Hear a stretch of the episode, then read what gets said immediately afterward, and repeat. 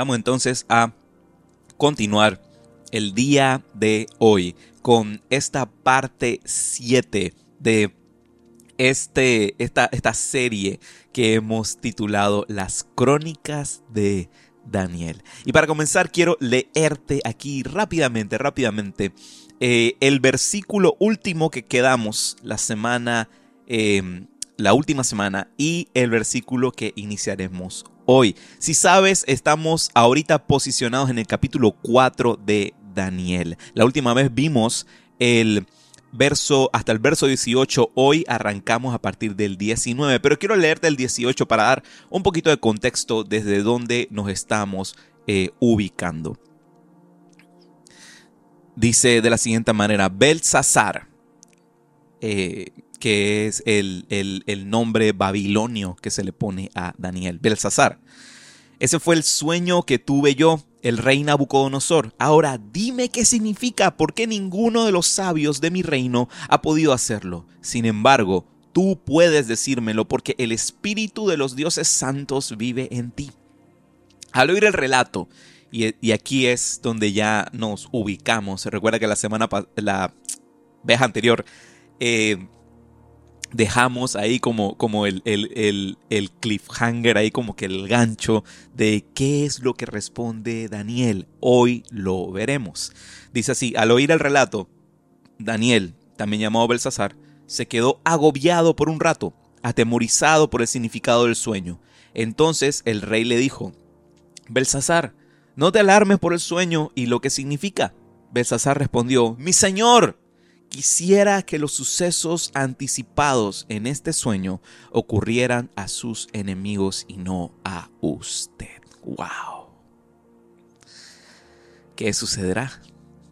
Lo veremos el día de hoy. Pero antes de entrar en materia, quiero orar. Quiero orar para dar inicio a este hermoso tiempo que es compartir con todos y cada uno la palabra de Dios. Padre Santo, gracias te damos por esta mañana hermosa que nos regala, Señor, con un cielo tan precioso, Señor, y con lo más importante de todo, que es el aliento de vida que tú nos proporcionas, Padre.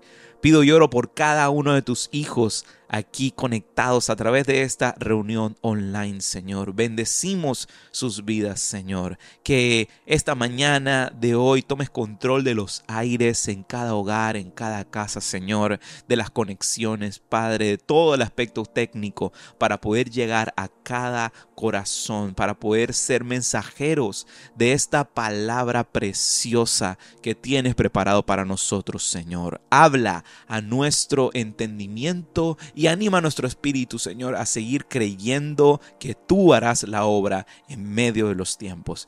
Gracias te damos en el nombre de Cristo Jesús y todos colocan en el chat, amén.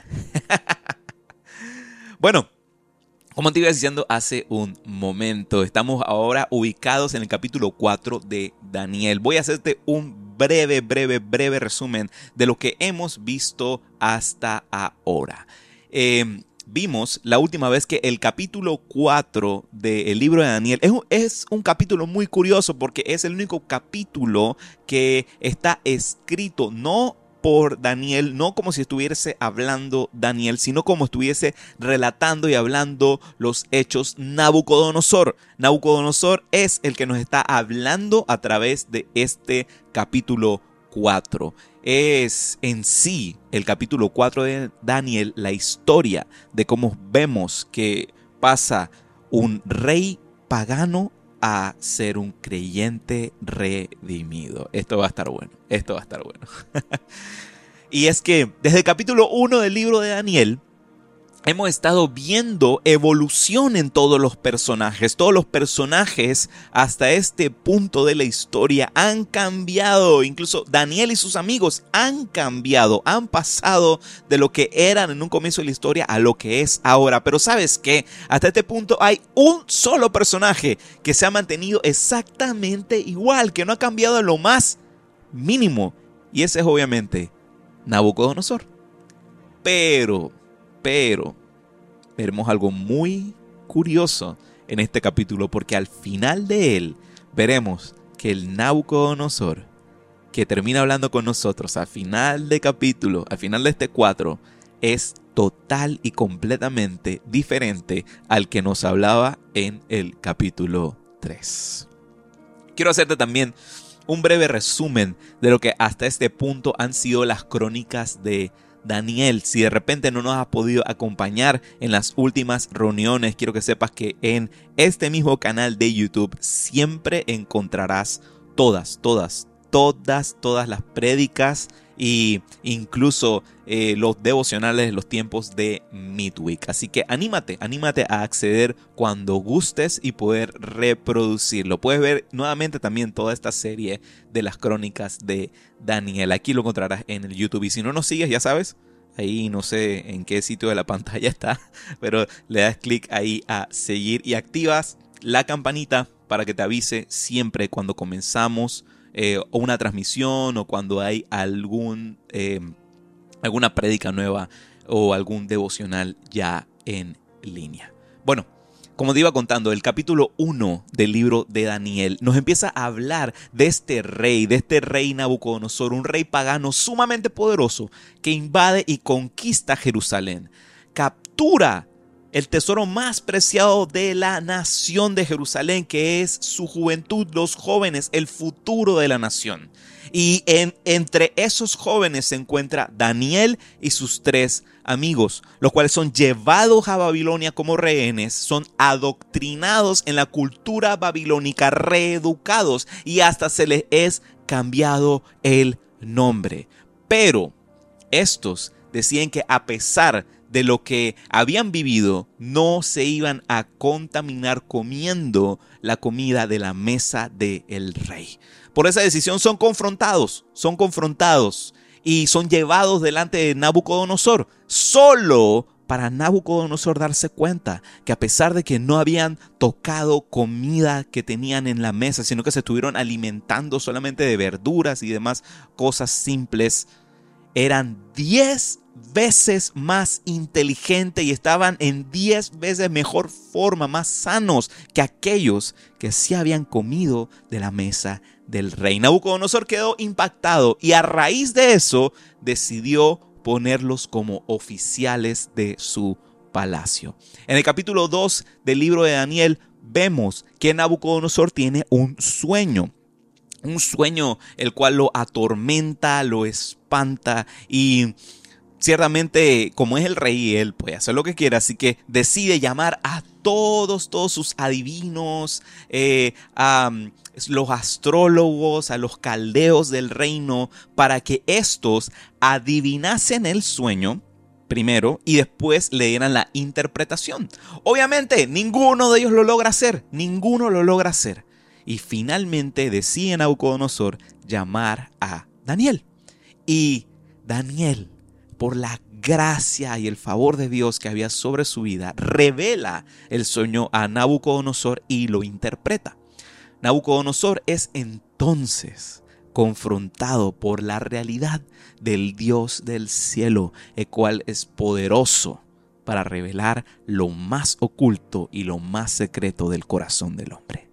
Y ya en el capítulo 3 del libro de Daniel vemos que Nabucodonosor, en una postura llena de orgullo, de arrogancia, decide construirse una estatua inmensa de sí mismo en oro, con la finalidad de que todos lo adorasen como si él fuese el Dios más poderoso. Y quienes cometían la traición de no adorar, irían derechito, sin escala alguna, a un horno en llamas, a un horno de fuego. Y es entonces donde Sadrach, Mesach y Abednego, los tres amigos de Daniel, se rehusan a postrarse delante de aquella estatua. Obviamente, eso no agradó a Nabucodonosor. Nabucodonosor se enoja con ellos, se enoja con ellos y decide lanzarlos al horno de fuego solo para darse cuenta, en minutos después que los tres muchachos se encontraban, sí, rodeados de llamas, pero aún así estaban totalmente a salvo, caminando dentro del horno de fuego, como si nada estuviese pasando. Y incluso Nabucodonosor se da cuenta que entraron tres, pero que había un cuarto dentro del horno, entre las llamas con ellos. Sabemos tú y yo quién era. Obviamente Jesús. Nabucodonosor entonces es, al final de este capítulo 3, confrontado con el poder de Dios. Vemos entonces en el capítulo 4 cómo poco a poco Nabucodonosor es nuevamente confrontado por Dios como el Dios que revela lo oculto, que es todopoderoso y también todo sabio. Al fin, veremos como Nabucodonosor, en todo este periodo, en todas las cosas que vivió de, esto, de, de este relato, cómo es confrontado y es por fin su corazón transformado. ¿Cómo finalmente transformado Nabucodonosor?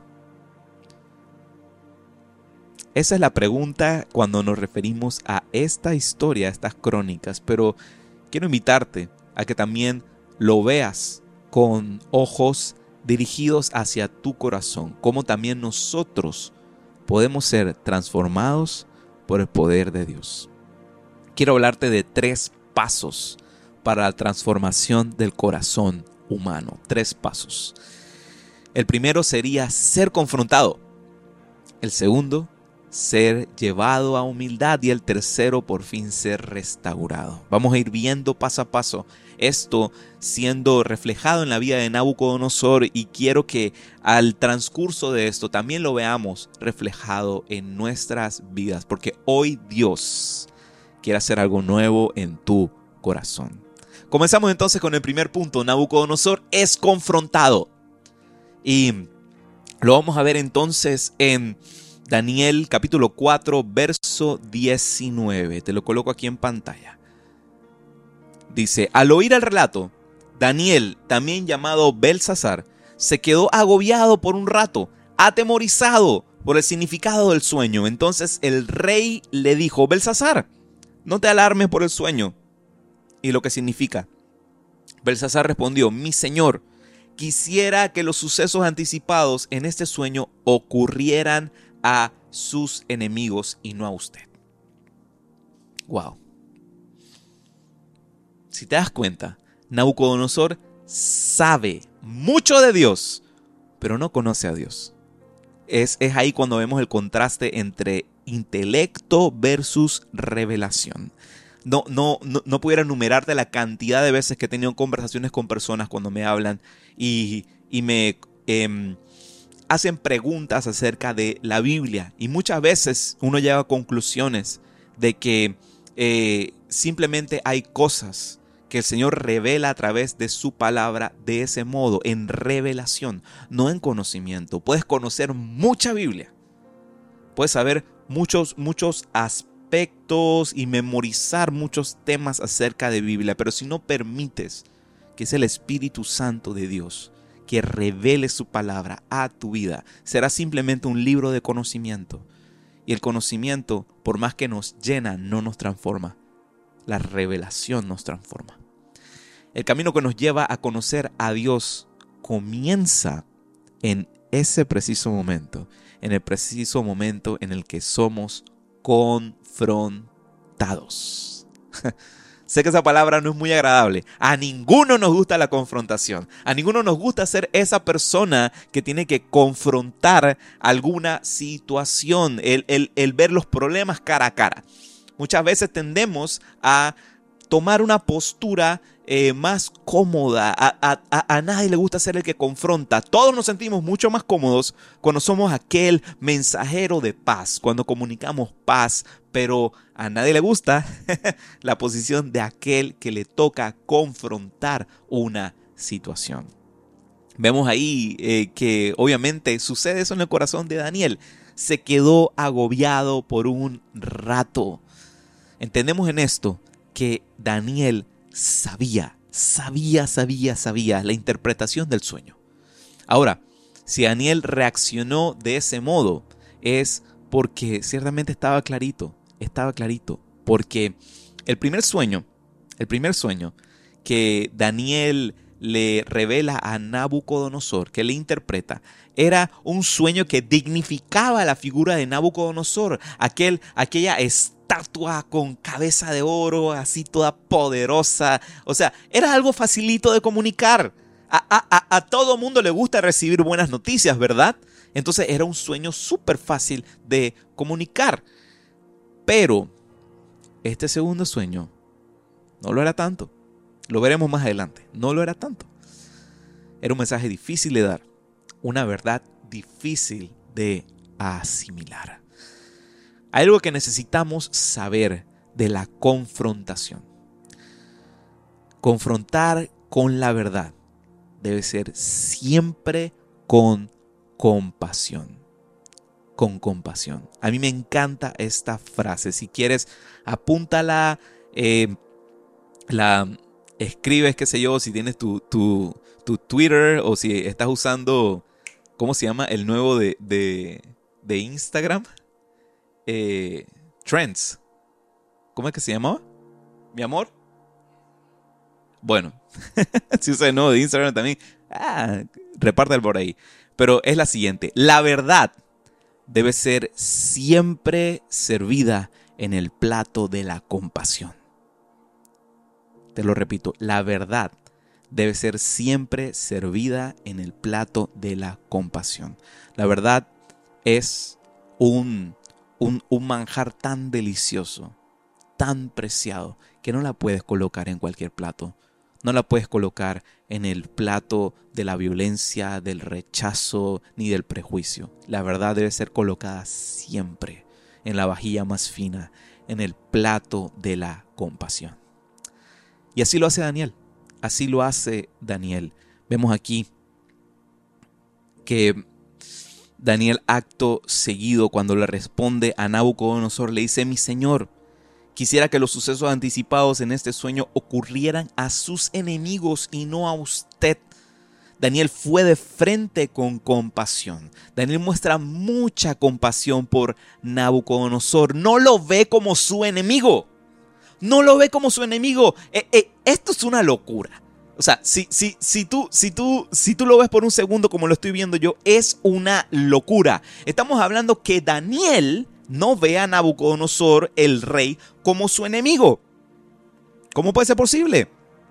Hey, recapitulo, aquel rey que lo capturó, que lo hizo esclavo, que lo sacó de su cultura, que le cambió el nombre, que lo puso a su servicio. Quiero, quiero aclararte ese punto por un momento, porque en aquellos tiempos antiguos, el estar al servicio del rey, el estar allí en palacio con el rey, nosotros de repente lo vemos como que, oh, que, que el privilegio, que yo no sé qué cosa, pero ¿sabes lo que tendían a hacer los reyes en ese entonces?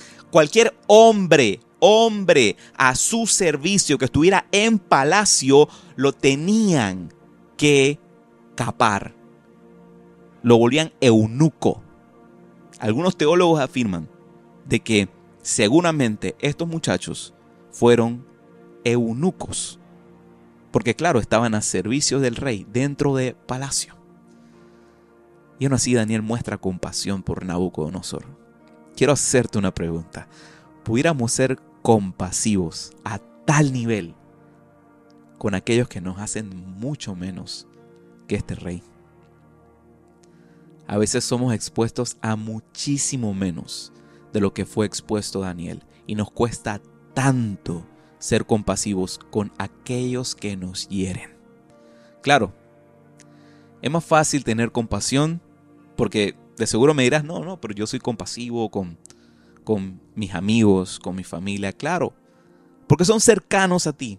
Es mucho más fácil sentir compasión por aquellos que tienes cerca, pero ¿cuántos estamos dispuestos a pedirle a Dios que nos ayude a ser compasivos con quienes no son cercanos a nosotros? Hay algo muy hermoso que vemos en los evangelios, que Jesús era constantemente movido a compasión. Quiero mostrártelo aquí rápidamente en Mateo 9, 35 al 38, que dice de la siguiente manera.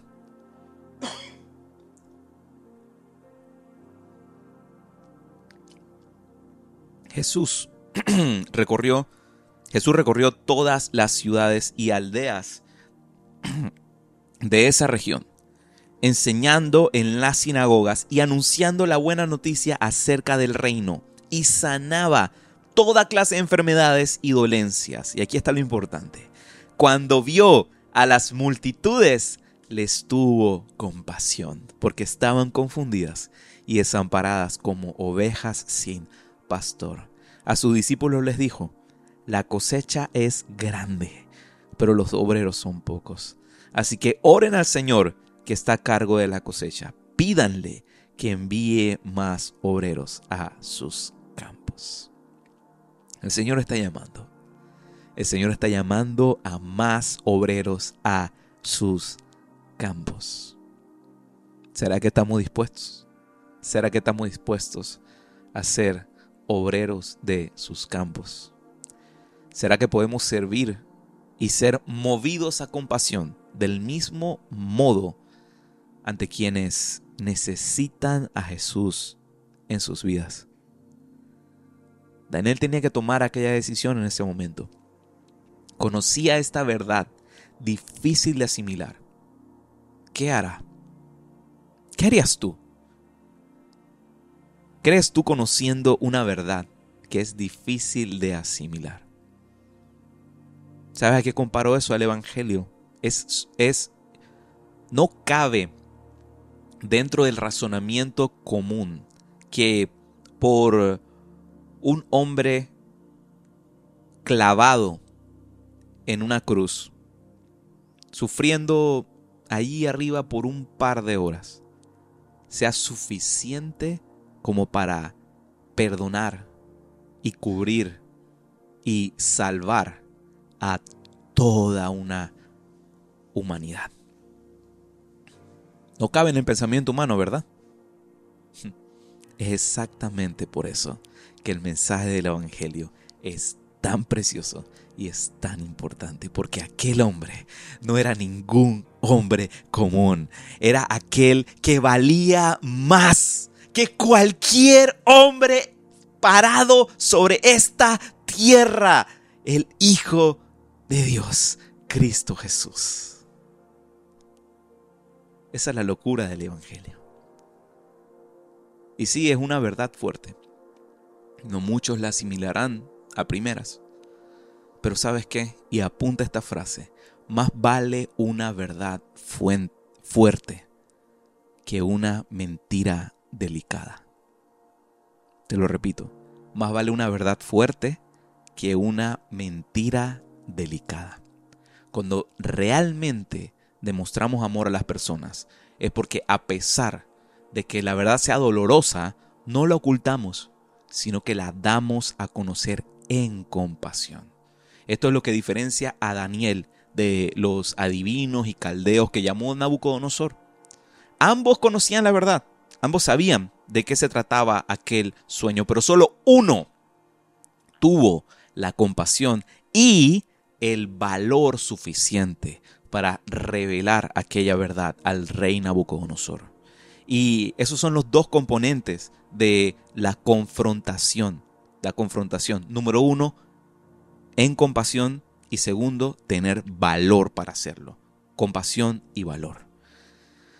Voy a leerte a continuación entonces lo que es la interpretación del sueño, la interpretación del sueño que tuvo Nabucodonosor. Lo veremos entonces en Daniel capítulo 4 versos del 20 en adelante. Dice así, el árbol que usted vio crecía alto y se hacía fuerte y se elevaba hacia los cielos, para que todo el mundo viera sus hojas. Eran verdes y nuevas, y tenía abundancia de fruta para que todos comieran. Los animales salvajes vivían bajo su sombra, y las aves anidaban en sus ramas. Ese árbol es usted, su majestad. Pues usted ha crecido y se ha hecho fuerte y poderoso. Su esplendor llega hasta el cielo y su gobierno hasta los confines de la tierra. Luego usted vio un mensajero, un santo que descendía del cielo y decía, tal en el árbol y destruyanlo, pero dejen la tierra, en la tierra el tocón con las raíces, o sea, el tronco con las raíces, sujeto con una faja de hierro y bronce y rodeado por la hierba tierna. Que lo moje el rocío del cielo, que viva con los animales del campo durante siete periodos de tiempo. Esto es lo que significa el sueño su majestad. Y lo que el Altísimo ha declarado que le sucederá a mi Señor el Rey usted será expulsado de la sociedad humana y vivirá en el campo con los animales salvajes. Comerá pasto como el ganado y el rocío del cielo lo mojará. Durante siete periodos de mundo, durante siete periodos de tiempo, vivirá de esta manera hasta que reconozca que el Altísimo gobierna los reinos del mundo y los entrega a cualquiera que Él elija. ¿Ves? No era un mensaje bonito y alentador. Para nada. Daniel revela a Nabucodonosor, primero que todo, que él era aquel árbol, que él era aquel árbol. Sabíamos que el árbol era un hombre, ¿no? Porque Dios lo había dicho así, pero que él era aquel árbol, que sería expulsado de la sociedad humana que viviría como un animal. O sea, que comería hierba, viviría en el campo, mojado por, por, la lluvia, viviría como un animal. Esto sería por un periodo de siete años. Y aquí está la clave. Hasta que reconozca el gobierno de Dios. Wow. ¿Te imaginas el valor que tuvo que haber tenido Daniel para contar aquel sueño de esa manera? Eh, quiero, quiero, quiero que, que lo realices por un momento, porque estamos hablando de Nabucodonosor. si se te pasó de la mente por un momento, estamos hablando de aquel rey que por no caerle bien podía solamente mover su mano, hacer así. y de una vez algún soldado sacaría una espada y le cortaría la cabeza, lo degollaría al instante. Estamos hablando de aquel rey que solamente por el hecho de no arrodillarte delante de una estatua que hizo, era capaz de en, en segundos tronar los dedos y decirme los echas al horno de fuego. Era ese rey. Era ese rey. Nabucodonosor, rey absoluto, con poder absoluto. Pero, encima de todo eso, Daniel tuvo valor. ¿El valor qué es? Valor es la capacidad de actuar sin importar el temor que estés sintiendo. Valor no es hacerte loco y negar el temor del instante, porque es una emoción humana muy real tener miedo ante una situación. Pero aquellos que son realmente valientes son aquellos que a pesar, a pesar, porque sí, tú sabes, si no, si no sientes temor, no estás siendo valiente, porque estás confiando en algo, estás confiando en tus fuerzas, en tu capacidad, en tu habilidad, en lo que sea. Pero si estás sintiendo temor ante una situación y aún así estás dispuesto a enfrentarla, eres realmente valiente eres realmente valiente. Ya sabes, compasión y valor son ingredientes necesarios, importantes para la confrontación. Seguimos entonces con la historia. Vemos aquí en el capítulo 4, ya viendo el verso 26, lo siguiente. Dice, sin embargo, quedaron en la tierra el con y las raíces del árbol. Vamos a hacer un zoom en esta parte. Esto significa que usted recibirá nuevamente el reino cuando haya reconocido que es el cielo el que gobierna. Y esta, y, esta es la parte importante. Rey Nabucodonosor, por favor, acepte mi consejo, deje de pecar y haga lo correcto. Haga lo correcto. Anota esto en algún lugar. Hay veces que no hay nada más amoroso que decir aquello que es doloroso. Te lo repito nuevamente. Hay veces que no hay nada más amoroso que decir aquello que es doloroso. Proverbios 27:6 nos dice, las heridas de un amigo sincero son mejores que muchos besos de un enemigo. Si amamos a las personas, si amamos a nuestra familia, a nuestros amigos, no ocultemos la verdad. Aún así sea una verdad dolorosa. Siempre comunicándola con compasión y con valor. En tu caminar en Cristo, te tocará en más de una ocasión pararte en fe por la verdad.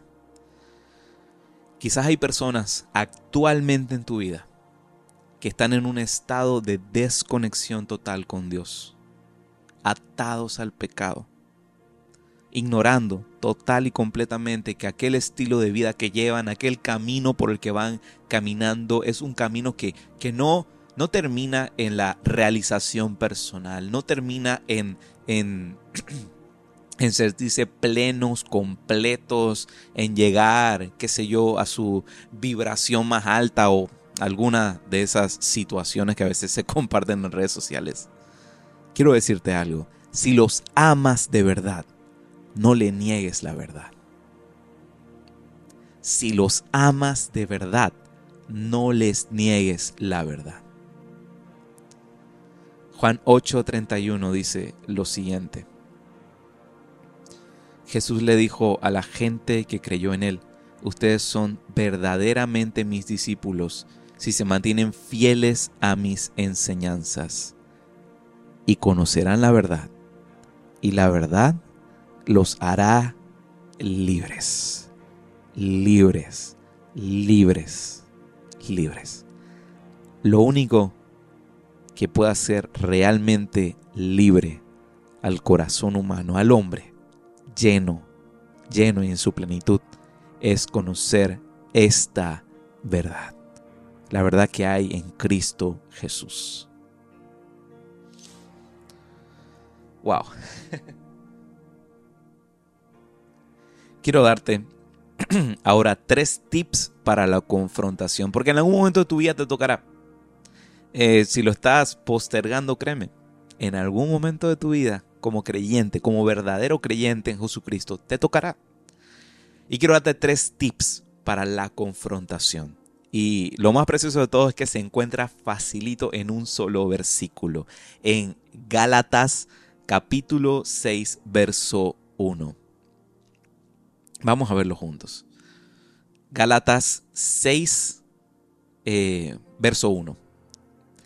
Y los tips para confrontación, eh, voy a ir leyéndote aquí e irte los mencionando.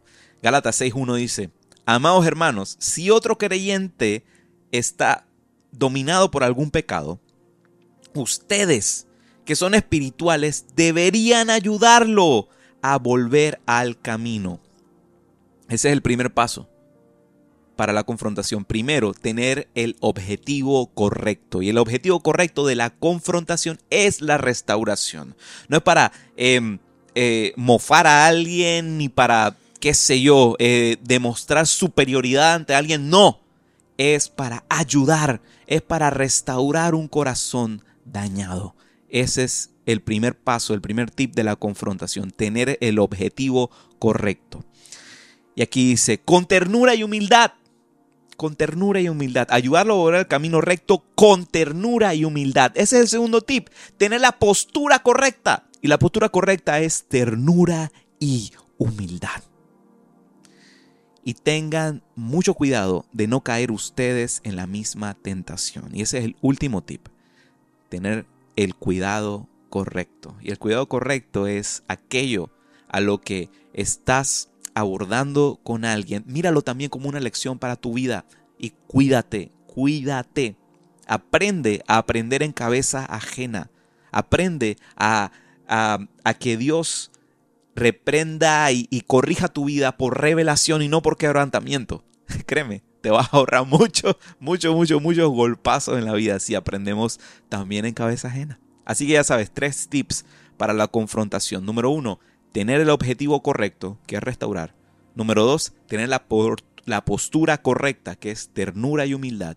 Y número tres, tener el cuidado correcto, que es no caer también. Confrontar, ciertamente, requiere de valor y compasión. Ahora, como te decía, eran tres pasos para la transformación de un corazón, para la transformación de Nabucodonosor. Así que vamos a ver el segundo. Nabucodonosor es llevado a humildad. Eso es lo segundo que sucede en este capítulo 4 de Daniel. Eh, Nabucodonosor es llevado a humildad. Lo vemos en eh, Daniel 4, versos del 28 en adelante. Dice así. Sin embargo, todas estas cosas le ocurrieron al rey Nabucodonosor. O sea que sí pasó. Todas estas cosas le ocurrieron al rey Nabucodonosor. 12 meses más tarde. o sea, un año después. El rey caminaba sobre la terraza del palacio real en Babilonia y mientras contemplaba la ciudad, mientras miraba hacia abajo, contemplaba la ciudad, dijo, miren esta grandiosa ciudad de Babilonia. Edifiqué esta hermosa ciudad con mi gran poder para que fuera mi residencia real, a fin de desplegar mi esplendor majestuoso. ¡Wow! ya vimos que Daniel, con valor y compasión, interpreta el sueño y se lo da a conocer a Nabucodonosor. No solo lo interpreta y se lo da a conocer, sino que lo anima a arrepentirse, a cambiar de camino. Pero Pasan 12 meses. 12 meses. 12 meses en lo que no sucede absolutamente nada. Nada, nada, nada, nada, nada.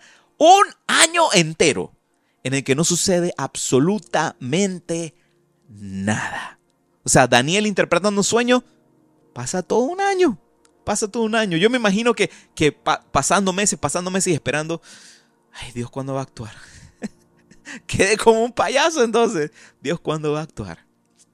Pudiéramos pensar que Dios se hizo el loco durante un año entero.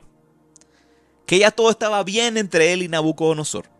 Porque sí, pues, pasaban los meses, meses, meses, meses, meses, y no sucedía nada de lo del sueño. No sucedía nada. Pero realmente es Dios dando un año entero de oportunidad para Nabucodonosor, para que él reconozca su falla y se arrepienta. Anota esto en algún lado. Nunca confundas la paciencia de Dios con su aprobación. Debemos tener mucho cuidado con esto. Nunca confundamos la paciencia de Dios ante el pecado con su aprobación al pecado. Que Dios no actúe de inmediato, ante el pecado. No quiere decir que se esté haciendo el loco, ni que lo esté celebrando, ni que lo esté afirmando. No. Simple y sencillamente, Dios es sumamente misericordioso. Sumamente misericordioso. No quiere que nadie se pierda. No quiere que nadie se pierda. El Señor no retarda su promesa, según algunos tienen por tardanza, sino que es paciente para con nosotros. No queriendo que nadie se pierda, sino que todos procedan al arrepentimiento. Amo ese verso, amo ese verso, porque me recuerda día a día que Dios tiene paciencia para conmigo, pero que yo también no debo abusar de esa paciencia. Nunca confundas la paciencia de Dios con su aprobación. Pasan 12 meses. Pasa un año entero. ¿Se habrá arrepentido Nabucodonosor en ese periodo de tiempo? ¿No? ¡No! Pero sí pasó algo. Sí pasó algo. Bueno, en realidad algo no pasó algo no pasó durante ese tiempo también. ¿Sabes qué no pasó? Dios no lo deja así. Dios no deja a, Nabucodonosor en ese mismo estado. lo que sucedió en ese tiempo, sí. Nabucodonosor endureció su corazón, se llenó de orgullo. ¿Y sabes cuál es la única solución para un corazón endurecido? Voy a darte una pista. ¿Qué es lo que haces cuando tienes un candado cerrando algo y se te perdió la llave? ¿Qué es lo que tienes que hacer con el candado? A ver. Romperlo. Romperlo. La única solución para un corazón endurecido es ser quebrantado, es ser roto en pedazos. Daniel 4:31. Mientras estas palabras aún estaban en su boca, aún en la boca de Nabucodonosor, se oyó una voz desde el cielo que decía, Rey Nabucodonosor, este mensaje es para ti. Ya no eres gobernante de este reino, serás expulsado de la sociedad humana, vivirás en el campo con los animales salvajes y comerás pasto como el ganado. Durante siete periodos de tiempo vivirás de esta manera hasta que reconozcas que el Altísimo gobierna los reinos del mundo y los entrega a cualquiera que le elija. En ese mismo momento, no 12 meses después, en ese mismo momento, se cumplió la sentencia y Nabucodonosor fue expulsado de la sociedad humana comió pasto como el ganado y lo mojó el rocío del cielo, vivió de esa manera hasta que el pelo le creció tan largo como las plumas de las águilas y las uñas como las garras de un ave. Wow. Fue el orgullo que llevó al ángel más hermoso del cielo a convertirse en Satanás. Y fue también el orgullo que llevó a un rey poderoso a convertirse en un animal. No confundas. No estamos hablando de cuentos de hadas, de, wow, aquí el pastor está exagerando un poquito aquí, o ah, eso debe ser una, una fábula, sentido figurado, qué sé yo, que Nabucodonosor se, se volvió hombre lobo, ahí Wolverine, ahí. No. Nabucodonosor no mutó como tortuga ninja y se volvió en un animal. No, no. Sino que la locura, la locura invadió sus pensamientos y empezó a actuar como si fuese un animal. Y sabes, esto no es ficción, esto no es ficción, sino que es respaldado por la evidencia histórica. Historiadores afirman que existió tal rey babilonio y que durante un periodo de siete años exactamente no existen registros históricos. No existe, hay un hueco en la historia de este rey de Babilonia de siete años. Porque luego de concluir esos siete años es que empiezan a haber más registros históricos. Se cumplió, se cumplió.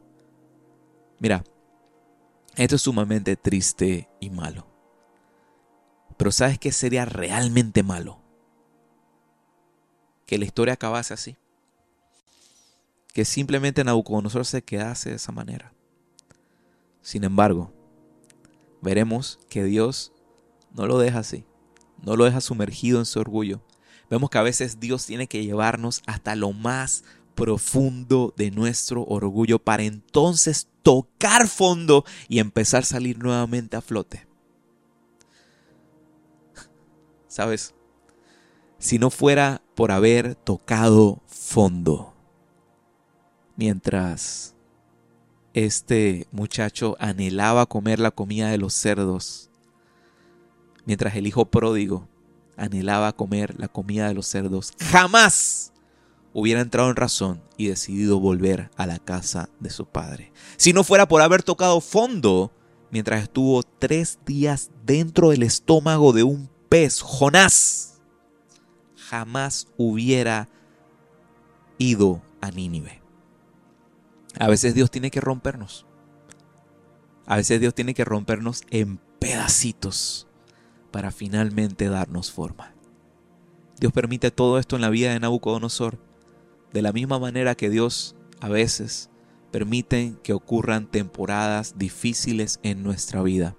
Porque el objetivo final de Dios, quiero, quiero, quiero aclarar algo, porque a veces muchas, muchas, em, eh, en, muchas prédicas y en muchos lados se, se se tiende a, decir que el objetivo de vivir una vida con Dios es que te vaya bien, es que estés feliz, es que estés saludable, es que estés lleno de riquezas, de salud, qué sé yo, tu, familia hermosa, lleno de fama, eh, que, que te vaya excelentemente bien en todas las áreas. No, ese no es el objetivo final de Dios en tu vida. El objetivo final de Dios en tu vida es que seamos restaurados es que seamos restaurados. Y así vamos entonces al tercer y último punto de este camino a la transformación de Nabucodonosor. Nabucodonosor es restaurado.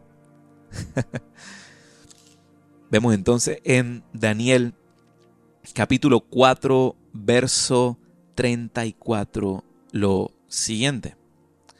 Cuando se cumplió el tiempo, yo, Nabucodonosor, levanté los ojos al cielo, recuperé la razón, alabé y adoré al Altísimo y di honra a aquel que vive para siempre. Su dominio es perpetuo y eterno es su reino.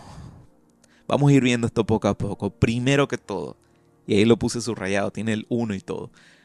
Cuando se cumplió el tiempo. Cuando se cumplió el tiempo.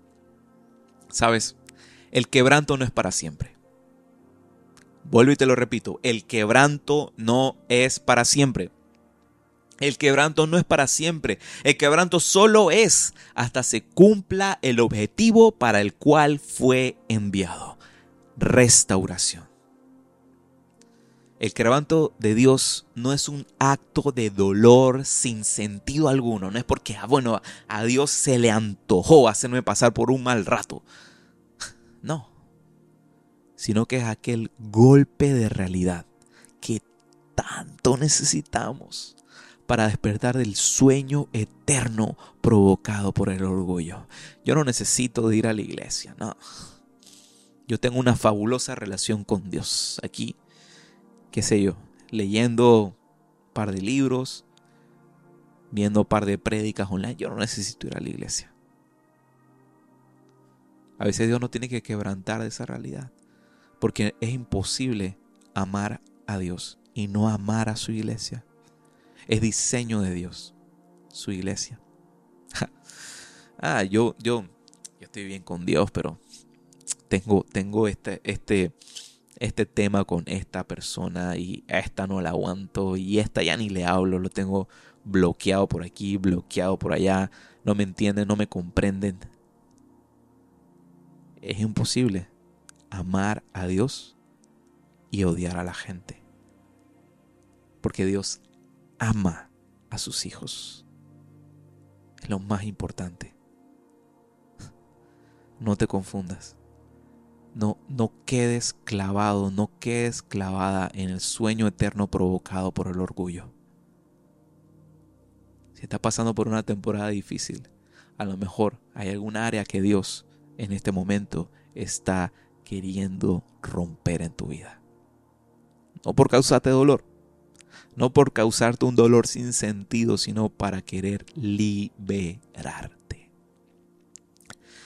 Recordamos que en el sueño Nabucodonosor estaba representado como aquel árbol grande y majestuoso que después fue talado, que fue talado, que fue cortado. Pero, pero, aquí vemos en, en esa interpretación de ese sueño que se deja intacta el tronco y la raíz el tronco y la raíz. Incluso el tronco fue rodeado por una banda de hierro y bronce. ¿Por qué? ¿Por qué? Para preservarlo, para preservar el tronco, para evitar que el tronco se partiera por el medio, para que no se dividiese. Dios estaba dando a conocer que el reino de Nabucodonosor permanecería, que no sería roto ni esparcido, aún tendría la oportunidad de ser restaurado. En estos dos pasos vemos la fórmula para quebrar finalmente el orgullo. Lo primero, mira al cielo, mira al cielo. A veces cuando solo nos miramos y nos maravillamos de nosotros mismos, de nuestros propios logros, olvidamos mirar al cielo, olvidamos mirar al cielo. A veces podemos estar tan absortos en nosotros y en lo que nos rodea, comparándonos con lo que está a nuestro lado y viendo lo increíbles y maravillosos que somos, que olvidamos que quien es realmente increíble y maravilloso y poderoso es Dios. Debemos ver al cielo. Y lo siguiente, alaba y adora. Alaba y adora. Quiero, quiero, quiero nada más mostrarte por un minuto aquí la comparación. ¿Ves? En Daniel 4:30 él decía así, contemplaba la ciudad. O sea, miraba su orgullo. Y en Daniel 4:34 dice, levanté los ojos al cielo. Mira al cielo, mira al cielo. Y lo siguiente es alaba y adora, alaba y adora. La alabanza a Dios es la mejor cura para el orgullo, la mejor cura para el orgullo. Cuando alabamos la grandeza de Dios, estamos colocando a Dios nuevamente en el centro de nuestras vidas. Ya el mundo no gira alrededor nuestro. Ya el mundo no gira alrededor de nosotros. Ya nosotros no somos el Dios de nuestra propia vida, sino que nuestro mundo gira alrededor de Dios. Toma su lugar. Como ves, en el capítulo 3 de Daniel, Nabucodonosor quería ser el centro de la alabanza. Y al final de este capítulo 4 del libro de Daniel, Nabucodonosor coloca a Dios en el centro de la alabanza. Solo para cerrar, quiero hacerte una sola pregunta. ¿Está Dios en el centro de tu alabanza? ¿Es Dios realmente el centro de tu vida? Quizás sea esta la hora para volver a colocarlo en el lugar que le pertenece a Dios. Quizás esta sea la oportunidad. Quizás nada ha pasado hasta este momento. Quizás estás en esos 12 meses. En esos 12 meses que Dios dio de gracia para poder poner las cosas en contexto. No te sumerjas en tu orgullo, te lo pido, te lo ruego. Mira al cielo y coloca a Dios nuevamente en el centro de tu vida. Solamente para recapitular, tres pasos para la transformación del corazón humano. Primero, ser confrontado. Segundo, ser llevado a humildad y tercero, ser restaurado. Y lo importante de la confrontación, confrontación debe ser con compasión y con valor. La solución para un corazón endurecido termina siendo el quebrantamiento. Y el quebrantamiento no es para siempre, no es para siempre, sino para cumplir el objetivo final de parte de Dios, ser restaurados, ser sanados de nuestro orgullo somos restaurados finalmente cuando miramos al cielo y colocamos a Dios en el centro de nuestra alabanza.